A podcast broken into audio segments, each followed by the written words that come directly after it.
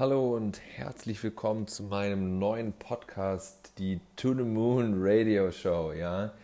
Und äh, mein Name ist Lars Müller. Ich bin Unternehmer schon seit ich 14, 15 bin und beschäftige mich schon seit mehreren Jahren mit der Blockchain-Technologie und seit diesem Jahr auch selber unternehmerisch. Ja? Ich bin selber Investor in dem ganzen Bereich und ich dachte, ich starte einen Podcast, wo ich euch ein bisschen darüber erzähle, was ich in dem Bereich so mache, was meine Meinung ist und interviewe ein paar coole Leute, um euch einfach immer regelmäßig up to date zu halten, was bei diesem äh, oder was in dieser unglaublichen Branche alles so passiert.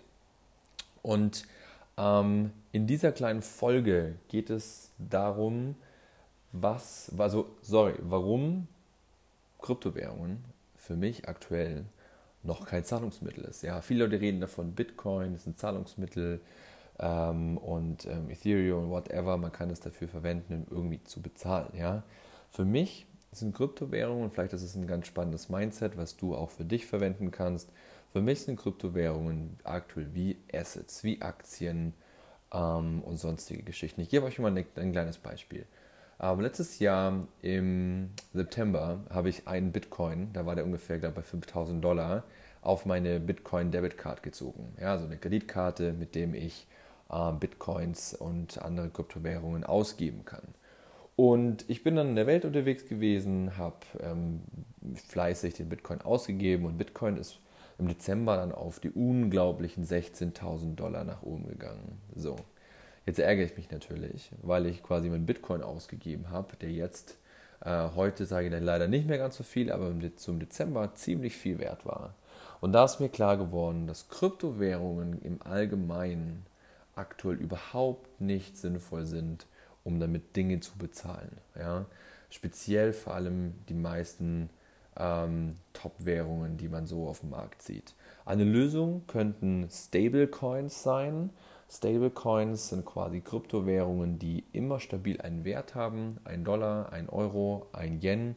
Es gibt zum Beispiel einen Kandidat, der heißt USD Tether, USDT, auch bei coinmarketcap.com gelistet die angeblich sagen, dass sie mit Dollar gebaked sind. Das bedeutet, dass jeder Dollar, der auf der Plattform eingezahlt wurde, auch ähm, ein USD Tether ist. Es gibt, man munkelt so, es gab ganz fiese Screenshots schon auf Twitter und Co., dass es dem nicht so ist, ja, dass die einfach wie unser aktuelles Geldsystem, die einfach schön immer Geld printen, als gäbe es keinen Morgen mehr. Von dem her ähm, ist es ein bisschen ähm, komisch oder ein bisschen ja, Vorsicht zu beachten, aber USD Tether ist einer der ersten Stablecoins, ähm, die da draußen sind. Es gibt auch noch ein paar andere wie DAI zum Beispiel von MakerDAO, ähm, die ähm, in die Richtung gehen und sagen, ähm, die sind quasi durch Ethereum gebaked.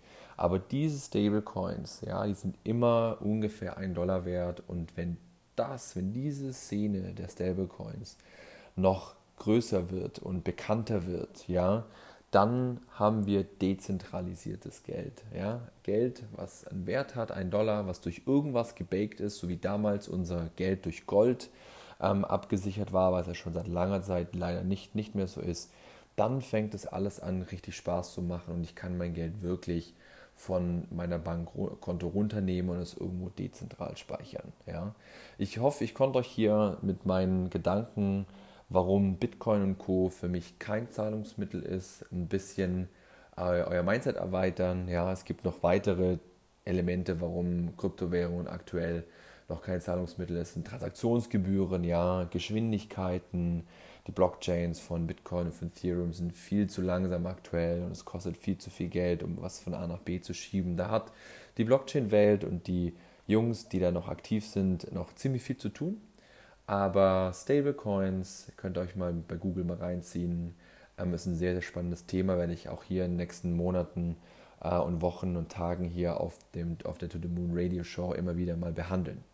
In diesem Sinne, ich hoffe, euch hat die erste kleine Folge gefallen. Lasst mir gerne eine Bewertung bei iTunes oder bei Spotify oder hier bei Anchor FM da und freut euch schon auf die nächste Folge. Bis dann, euer Lars.